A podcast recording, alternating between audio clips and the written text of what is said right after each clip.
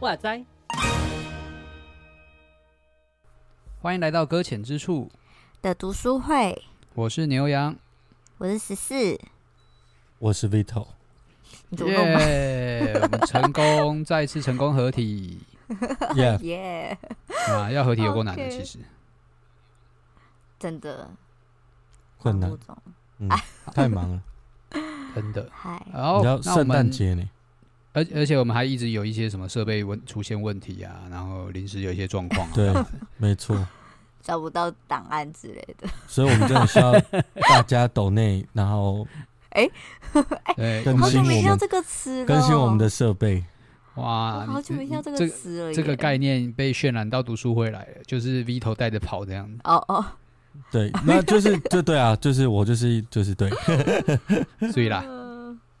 哦，好哦。那我们今天要进到趴六，这是我对我们最后的一趴了。那我们就把这个这个开开头标题交给十四。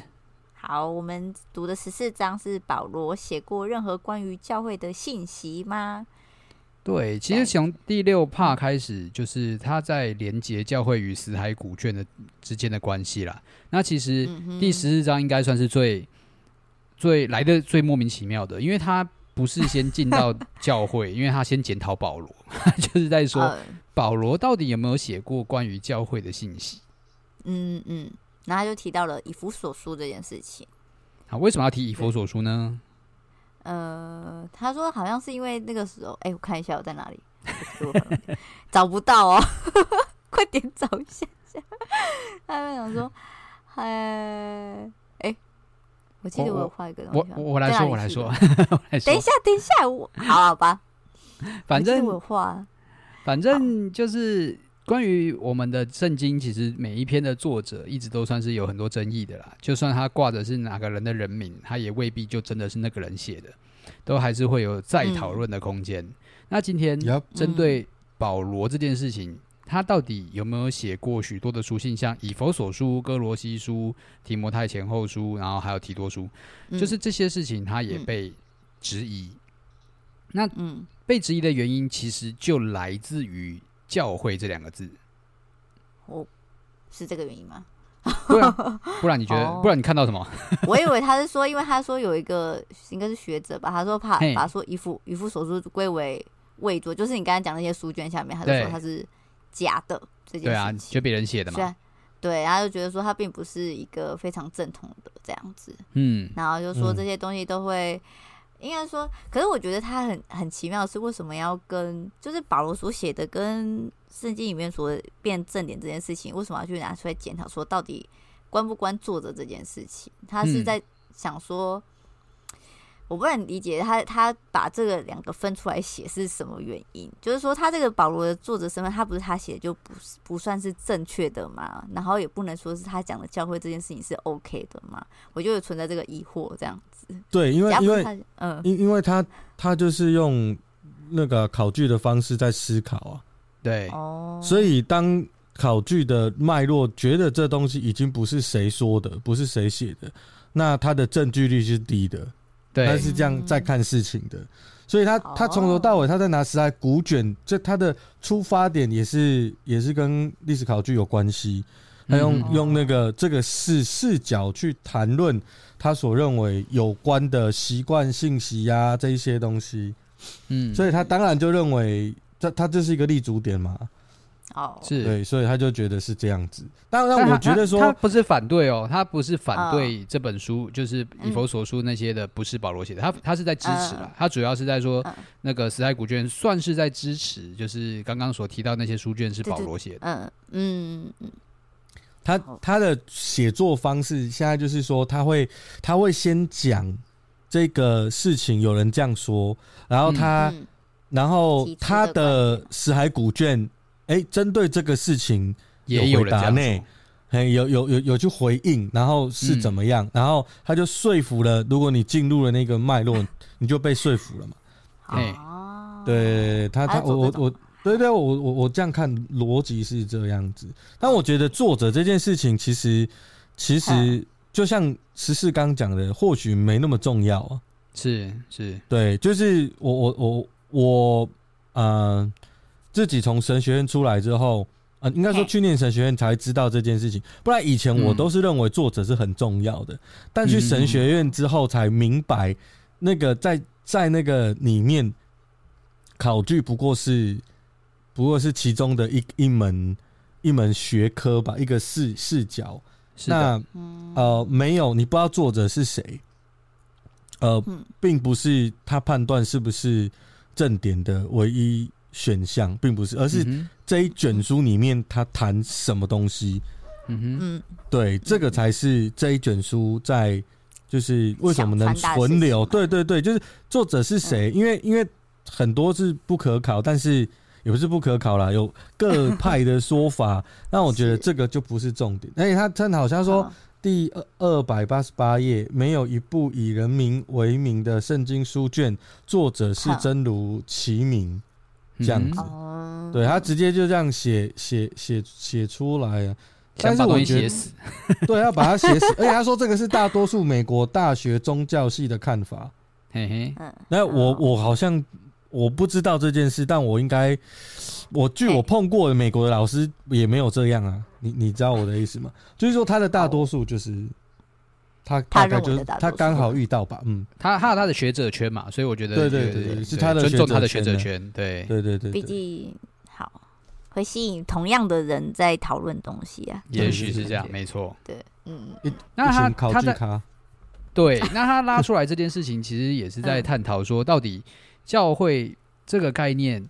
它其实是来自于，然后其实要，其实一路牵牵到第十六章哦，就是跟又是跟爱色尼人有关这样子，因为爱色尼人里面的典籍，大部分都已经印证了关于保罗刚刚所写的那些书卷的一切，所以他一方面在证实，呃，想要强调说，其实保罗可能真的就是这些书的作作者，因为其实这些书信上的事情，爱色尼人早就有过了，对，就是爱色尼人比保罗早，哎，对。对，欸、他们都是受影响。对对对对对，对，对，没错。好，所以所以从这个东西当立基点，那接下来就会去跟着去论证说，那到底保罗所说的内容，好，到底带来后世的影响是不是合理的？后面的人在争吵的跟关于教会的一些论点或是一些视角，到底是不是合情合理的？那就是我们在第十五章接下来要讨论的部分了。哦，那么快进都讲是第十五章了。哎、欸，不是第十章不就讲这些吗？对。哦，也是的。可是我有点不太明白，他第十十四章其实他在讲教会的事情，到底我我有点不太知道为什么要好扯到教会这件事情这样子。好，那我就往后走这样。因为他应该要带到教教会的群体啊。嘿，他他要他要到，因为他前面都在聊君王啊、祭司啊，就是可能是比较属旧约的视角。连到耶稣时代的脉络是怎么样？但他现在如果要把这个东西跟我们现代做直接连接，他就要去谈，他就要去谈，就是教会的群，他就要谈教会论。那所以他就在谈保罗的教会论是什么？那我们现在的教会论大部分是建立在保罗所说的上面，但是他就说，另外有一派的人说。其实保罗很多书信不是他自己写的，是其他人代笔，或者是其他人依据他的立场去帮保罗整理出来的，所以那并不一定是保罗自己写的。那因为是这样，他的教会论就就就就的视角就不太一样了。但总总之大概就是这样。那我觉得中间还有一段，我我我我觉得很有趣，就是他们的那个他们在讲那个预定论的部分。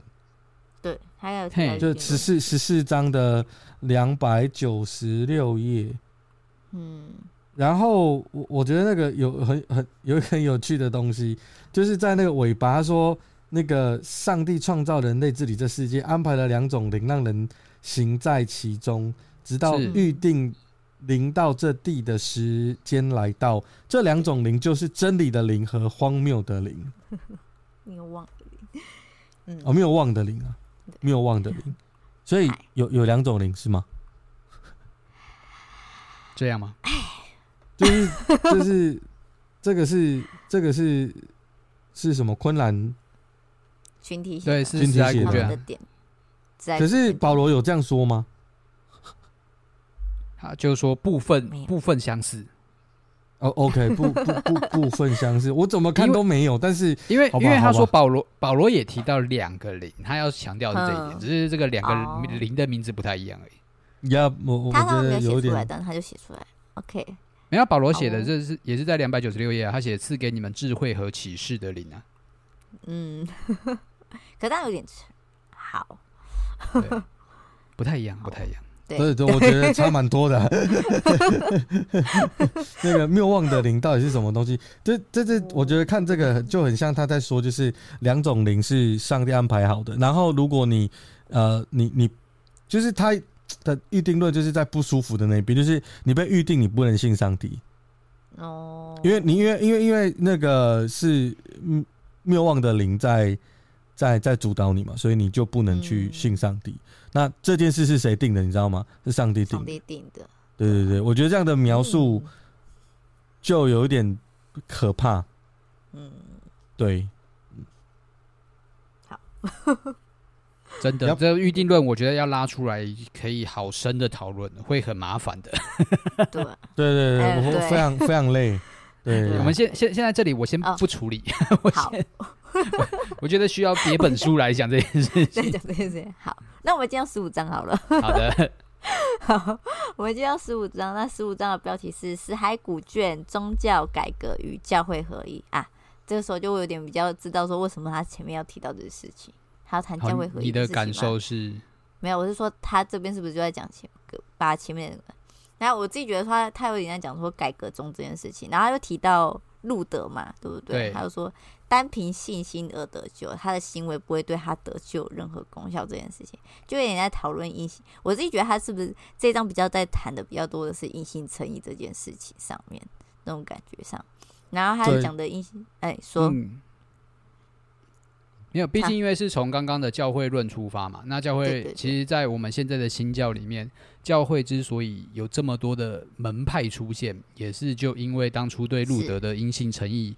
有所诠释，而，有许多的发展，嗯、对啊。那他在解释这件事情啊，嗯、那当然这个我们刚刚在这个行前讨论啊，这个 Vito 有很多的感受，我们让 Vito 来发挥一下，来一下吗？好，我们先讲，先聊半个小时，然后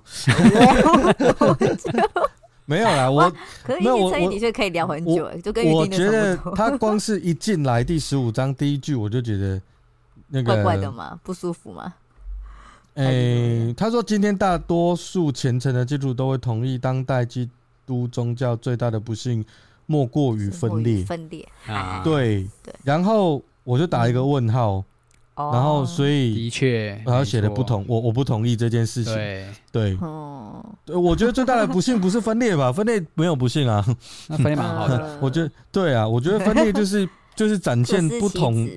理解上帝的过程，所以那个不会是不幸，我不这么看呐、啊，我不这么觉得。我的宗派讲的都是对的，然后人家讲的都是错的，然后我看的就是上帝，你们看的都不是，我不这样认为啊，所以我我就不太同意。我不我我认为这个是祝福。是，对，我认为这是祝福，所以他不是不幸，我觉得是祝福。就是那个分裂是我们用不同的方式在敬拜同一位主了。但是我我大概也知道他讲，因为阴性称义确实，所以他在写的时候他很犀利呢。他说那个西方教会内部爆发了一连串的分裂事件，我们称之为宗教改革，而马丁路德与启动这波教会分裂有关，这样。是。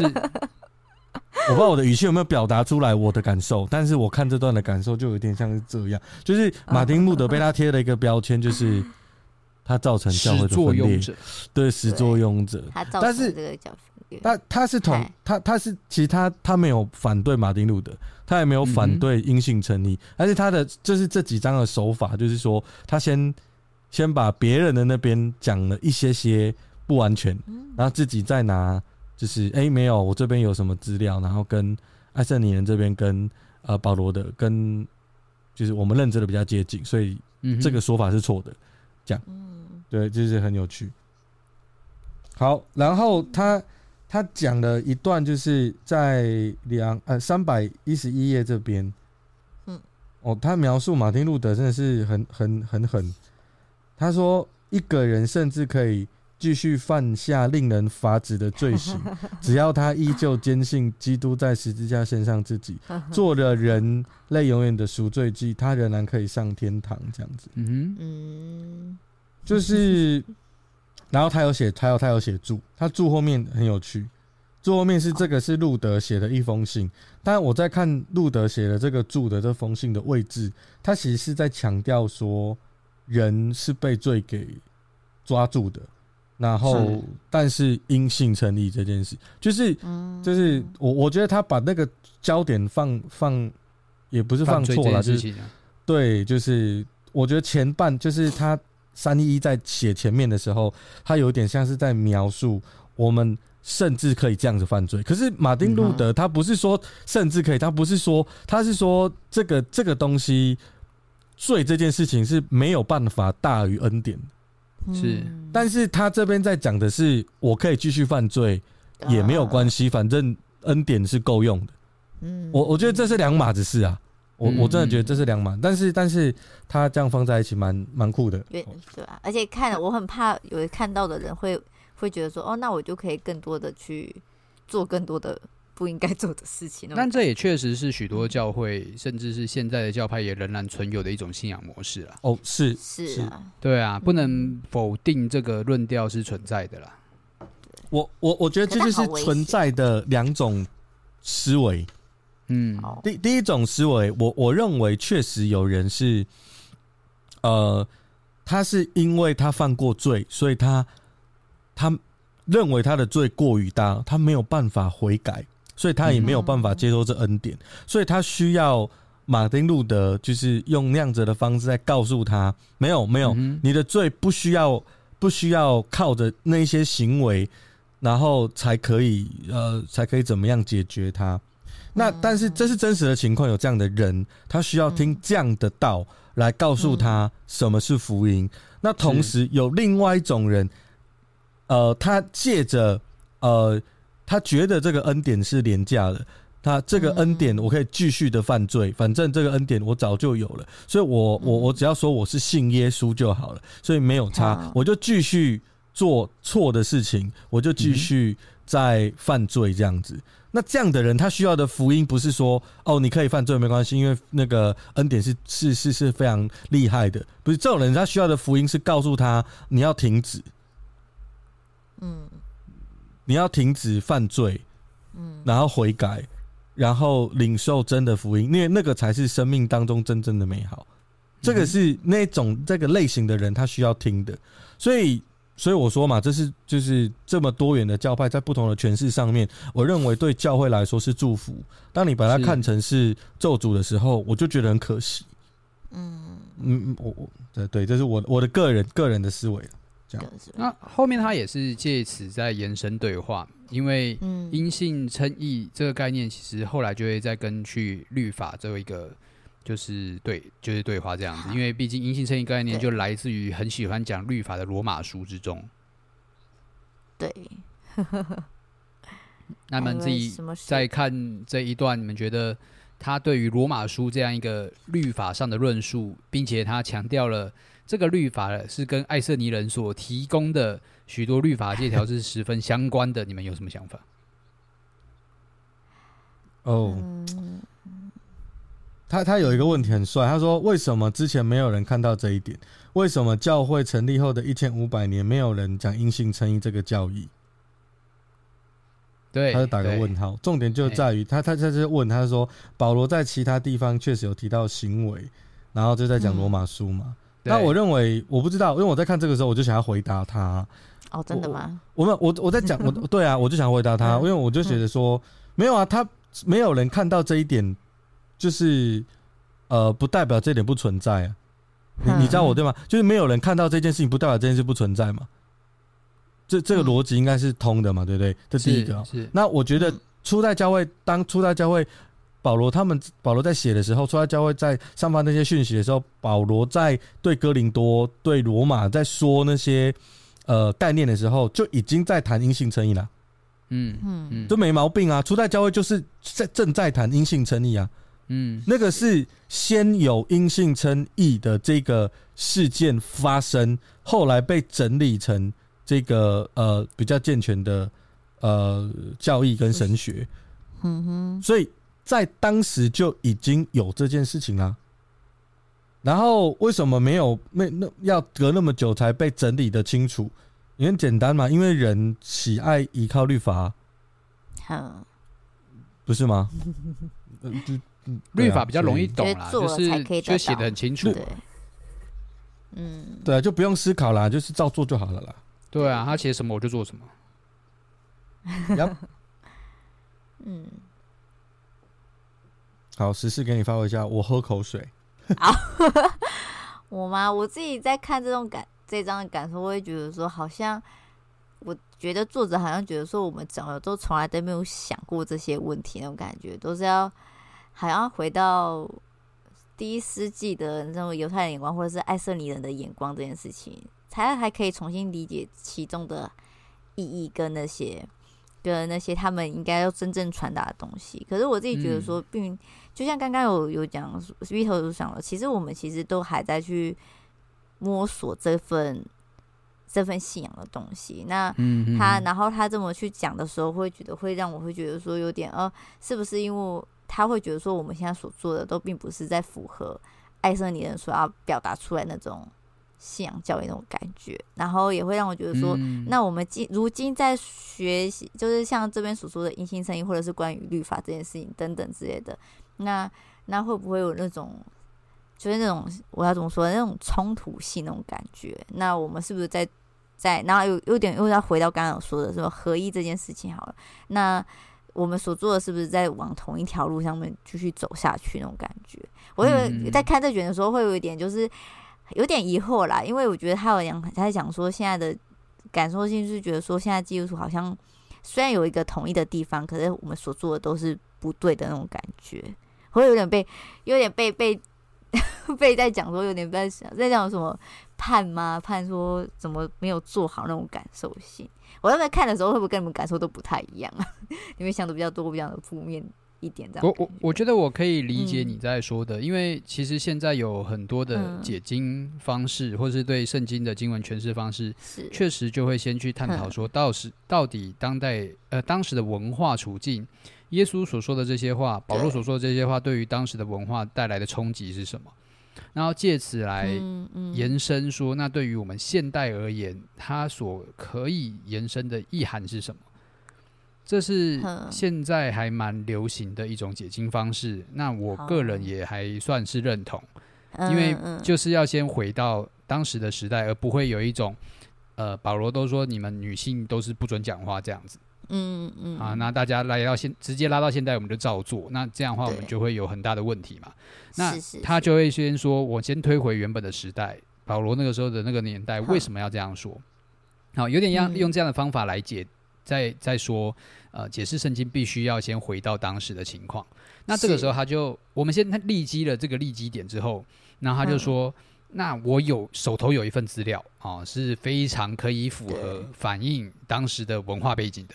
啊，就是爱瑟尼人的这个死海古卷，嗯、好，所以今天你看那些啊，与其看那些什么新约导论啊，啊，与其看那些什么初代教会背景啊，还不如看看这个死海古卷啊。爱色尼人那个时候所说的话，几乎还跟那个以佛所书啊，呃，这格林多前后书啊，都有很多雷同的地方，所以他们更加的相似。所以，如果今天有什么律法要遵行，有什么因信诚意可以被。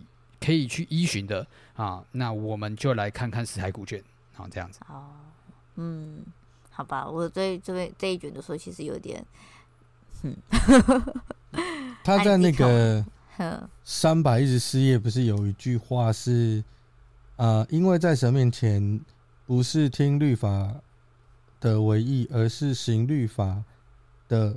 得称为义，然后，嗯，作者说保罗就是他有一点好像是自相矛盾嘛，是不是？嘿，对，在因为因为在跟前面说的阴性称义是矛盾的啦。对对对对，但是这里就不是在谈律法因性称义这件事情，他他其实这一段是在说明，他在说明的事情是没有律法的外邦人是如何依靠所谓的律法。嗯哼，他其实这一段的整段整个段落，他其实是要谈，因为他他保罗确实是在讲律法跟行为的关系，但是就有人说，嗯、那那外邦人呢？他们没有律法、啊，没有没有律法，他他怎么依靠律法？你你讲这个对他来说没有没有用。然后保罗就就就呃去解释了这个概念。所以他在讲的是外邦人没有律法，但是其实外邦人心中有一个律，嗯，这样子，然后所以才会讲到这一段。所以他这一段就不是不是在，他是在解释那个我刚说的概念，不是在听律法还是行律法得称为义。他不是在讲那个字表面上的意思。如果你只看这一句，当然就会是他讲，但是这一句话不，他他有上下文，他在讲，他在解释一个概念。所以必须你上下文去看，你才会看得懂。我觉得这边他在解释的时候，他只是挑那个经文这一句拿来使用而已。嗯嗯，其实比起真的比起经文来讲，他反而引用就是死海古卷的时候使用的篇幅还比较多一点，就是反而好像死海古卷里面使用的那种篇幅更多的拥有上下文，然后在使用圣经的时候反而就变得比较简短一些。对对，对，他可能以为我们都懂了啦。哦，好，可能想不但不可其实看不懂。哎，嘿，不不可否认，我觉得有一些很多啦，很多教会也确实就是习惯用这种短短的方法来使经文，呃，容易被阅读，或者对去传达，嗯、呃，字面上的意涵了。对啊，嗯，这样好吗？这样好，这样好简单啊？那这样不好吗？嗯。这样不好吗？如果要知道好跟不好，我们下一期我们来讨论这个话题。已经要开话题是不是？OK，还可以哦。对啊，我们来讨论京剧这件事。哦，反正反正我们现现在那个圣圣诞节圣诞节要到了嘛，不是最喜欢发那经文卡？要发天赋小卡了，还没错。对。回来找找你来解经，找牧者来解经。哦，所以这个时候我们都不发经文小卡，我们直接发一本圣经这样子，更没有人要看。太棒了！好，好最后一章，好，最后一章，好，十六章，爱色尼人和初代教会两者有什么关系？好，所以要牵线了，就是今天到底教我们的教会跟爱色尼人有什么关系？是你们。读完之后觉得有关吗？嗯，我自己觉得作者觉得很有关，吗？真的吗？他有觉得，我自己觉得啦。然后他在他在说的过程，当然就是讲的好像很有关，就像诗诗这样讲。对，当然他最后有一个收尾，我觉得还不错啦。哦，真的吗？嗯，就是三百四十页的 point，哎，那个部分。就是结结结尾的总结这样，对对对对，我觉得这个结尾还可以接受。就是他他的视角是爱瑟尼教派不是基督宗教的母教，嗯嗯嗯。但是虽然从头看到现在，确实我们其实是爱瑟尼人的后裔，这样子这样感觉是比较像。但是他说不是啦，他说恰恰相反，困难人如初代基督徒是手足，嗯，这样子。这样我就可以比较能够接受他前面所说的这样，嗯，就是他的视角真的跟我们不同。是啊，他前面其实讲那句就是说基督宗教不过是爱色尼派教的一个子宗教的时候，其实我有点紧张，然后说是另外一个爱色尼教派，我就哈，真的假的？这样子？可是我自己在讲说，这样子看下来啦，虽然虽然有些地方我有一点就是不能理解他到底从中想要引导些什么，但是就觉得说，其实他们爱色尼教派他所传达的，其实也是就是希望大家可以好好去回到那个什么，因为像是去看到他们最纯净的那个部分，去怎么去敬拜神、亲近神那种感觉。那当然有可能他们所说的什么，像是刚刚我说什么拿撒勒人。弥赛养这件事情到底是一个还是两个这件事情，还有就是书卷上面的那些不同的地方，我就觉得说，虽然有些都不同，可是就像刚刚 Vito 说说他的那个结尾，我自己觉得说，好像后来就有点令人家比较放心一点，就是真的是，并不是说是他才是最主要的那个，而是大家都是从这中间去认识上帝的感觉。是。那还有一个地方，我想一下，嗯。哦，然后他有一段，我就是他有讲到说什么，耶稣基督的福音或好消息是，他是他虽然不明显的在以色列的圣经里面，然后统称为就是那个旧约的地方，可是其实在中间的话，其实我们在看新约的时候，其实他所讲述的东西都已经不新了，而是在实现那个什么先知先前的预言这样子。嗯、然后他就有点像是在说，其实他就是在成全以前的，就是成全。旧约的那些曾经所说的应许，那我们就是再一次的去领受，而去看待，甚至再重新回想。那这个的话，因为我不知道是不是因为贴近于在圣诞节，我自己觉得说，耶稣基督的再临这件事情跟降生这件事情，也是让我们再去回想说，呃，我们就是看待耶稣基督这个身份，然后以及他来到我们生活中是有什么样的不一样的，呃。看见，我并不是就是一年一年的在过这些圣诞节，然后就只是在预备这些东西而已。嗯嗯、那我自己觉得说，他有点就是这一句话会让我觉得说，是不是也是让我们去回想说，我们在看待圣经时，然后以及或者是查考其他书卷时，也是有那种可以再去重新去默想这些圣经所要所所要传达的事件这样子。好，嗯、先这样子好了。嗯，以上。我觉得就我觉得就这这本书最后所带给我的感受，或许或许要注意的是，我们当我们在阅读圣经的时候，到底我们该要怎么去追溯或是去解读它是合适的。因为像这本书，它在带我们回死海古卷，我觉得一一方面，它一直在告诉我们，爱色尼人其实在当时与这个基督宗教有极大的关系。甚至因为爱色尼人可能比较先先于耶稣，甚至先于保以及先于保罗，那是是不是其实，呃，如果我们今天想要探讨圣经当中的内容的时候，可能要往爱色尼人的文化走才是正确的。嗯，我会有这种感觉。嗯嗯，但但但就是也考量到这个经文，它也与时代对话，它也在不断的随着。时代的改变的时候，它有他的力量在。那一昧的回去，以及他如何与现代对话啊，到底哪个才是正确的？我觉得是我们可以去思考的。嗯嗯嗯。好，那 V Vito 读完这本书有没有什么想法？呃，我的想法就是，这世界上确实有很多很多，就就就就跟我们在看刚刚。再说，我认为那个分裂或者是看法不同，甚至是多元这件事情，嗯，不应该视为一种对立吧？我觉得我们可以去理解不同的群体在诠释他们，呃，在摸索所谓的真道里面的那个过程。我觉得可能每一个群体或者是每一个。民主，他们都有自己摸索的方式，嗯哼，然后我觉得我们应当尊重跟看，跟学习吧，那个、那个、那个视角啊。这本书带给我的就是，原来有一个群体，他们这样真的是这样认为，然后这个作者帮他，呃，呃，写写出来告诉大家，然后这个作者。嗯哎、欸，也蛮偏那边的，就是 他的他的他的告诉他他的动动机有点太强啊，就是这部分，对对对对。那我觉得毕竟他他要整理出来写成书，所以所以当然会有一个立场，不然你不能写啊。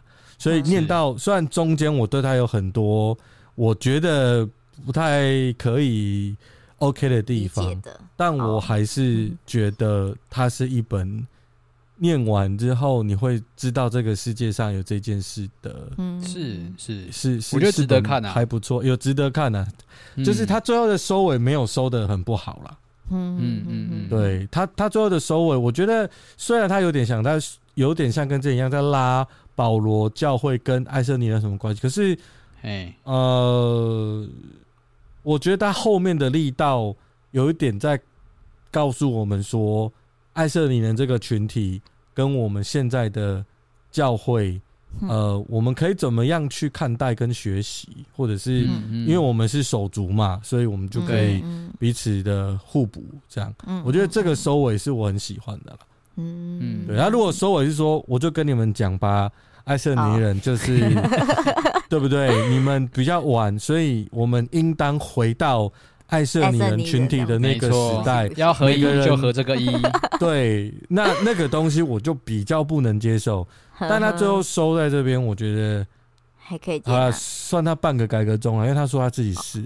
Okay. 半个改革中而已哦，才半个而已。Okay. 不是啊，因为因为他把马丁路德写的那个分裂造造成教会分裂的元首是是那个原因是马丁路德，他也太好笑了吧？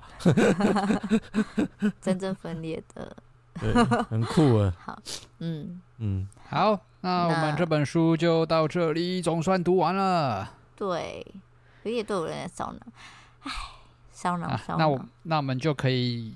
准备进入下一本书了。对啊，下一本是不是也很烧脑啊？头好痛哦。